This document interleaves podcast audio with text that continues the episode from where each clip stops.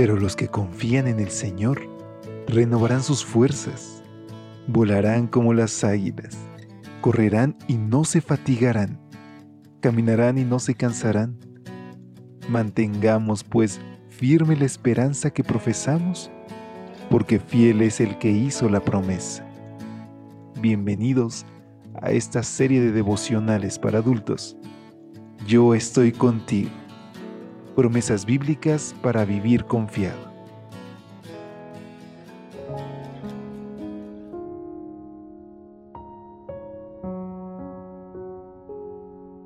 Hola, ¿qué tal? Muy buen día y sobre todo feliz inicio de semana.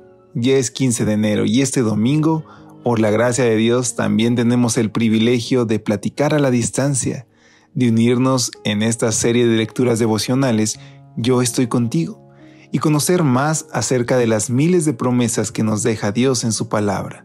Promesas que hoy son vigentes y que están a nuestra disposición si tan solo las buscamos en oración y las reclamamos por fe. Ese es el tema central. Y en esta mañana, al darte una bienvenida a nombre de todo el equipo de Evangelike, te invito a que nos acompañes a la reflexión que lleva como título El poder de Cristo. Segunda de Corintios capítulo 12 versículo 9 nos dice, Por tanto, de buena gana me gloriaré más bien en mis debilidades, para que repose sobre mí el poder de Cristo. Uno de los libros más inspiradores que he leído en los últimos años es Mil Caerán. Se trata de un relato fascinante sobre la vida de Franz Hassel, un soldado adventista alemán que exaltó su fe en Dios dentro de las filas del ejército de Hitler, en el cual sirvió por obligación. Aunque se narran muchos momentos milagrosos que ponen en evidencia la grandeza espiritual de Franz, uno de los aspectos más relevantes de la lectura de este libro es descubrir que ese valiente cristiano seguía siendo un simple mortal. La autora, Susie Hasselmondi, relata que un soldado llamado Leo solía tener una actitud burlesca hacia la vida religiosa de Franz. Se mofaba de que era creacionista, vegetariano, de que leía la Biblia. Un día, Franz se cansó de tantas burlas y con mucha firmeza le dijo, Si te burlas de mí otra vez, te daré una paliza. Leo no lo tomó en serio y Franz, con un poderoso golpe, lo dejó inconsciente tirado en el suelo. Luego, con un aire triunfante, agregó, Ahí tienes. Susie Hasselmundi, que es la hija de Franz Hassel, pudo haber obviado este triste episodio de la vida de su padre pero decidió compartirlo en su libro. La misma Biblia no oculta los errores de los grandes personajes que aparecen en ella. No se encubre la embriaguez de Noé, ni el engaño de Jacob, ni la simulación de Pedro. ¿Por qué?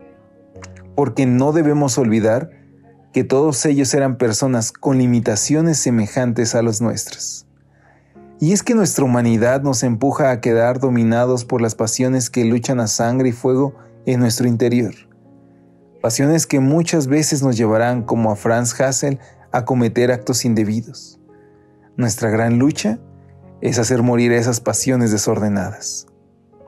Nos frustramos cuando el derrumbe de nuestra ética hace visible los aspectos más deplorables de nuestro ser.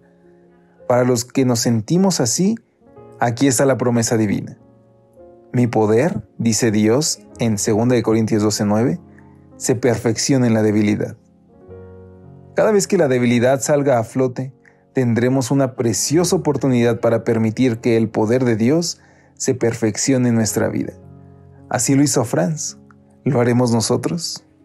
Y es que, queridos amigos, somos humanos.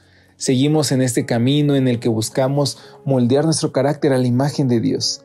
Y en algunas ocasiones nos equivocaremos. Pero no te quedes ahí. Busca la gracia de Dios. Busca su perdón.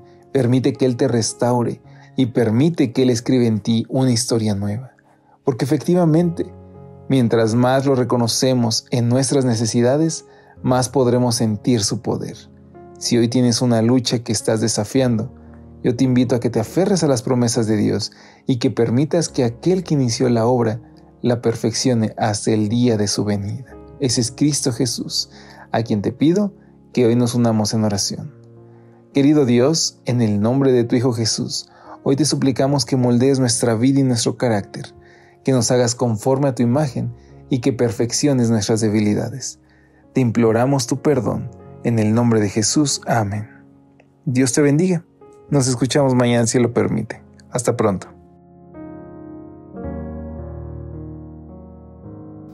Gracias por acompañarnos. Te esperamos mañana.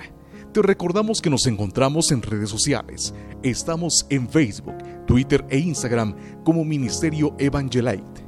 Y también puedes visitar nuestro sitio web www.evangelite.com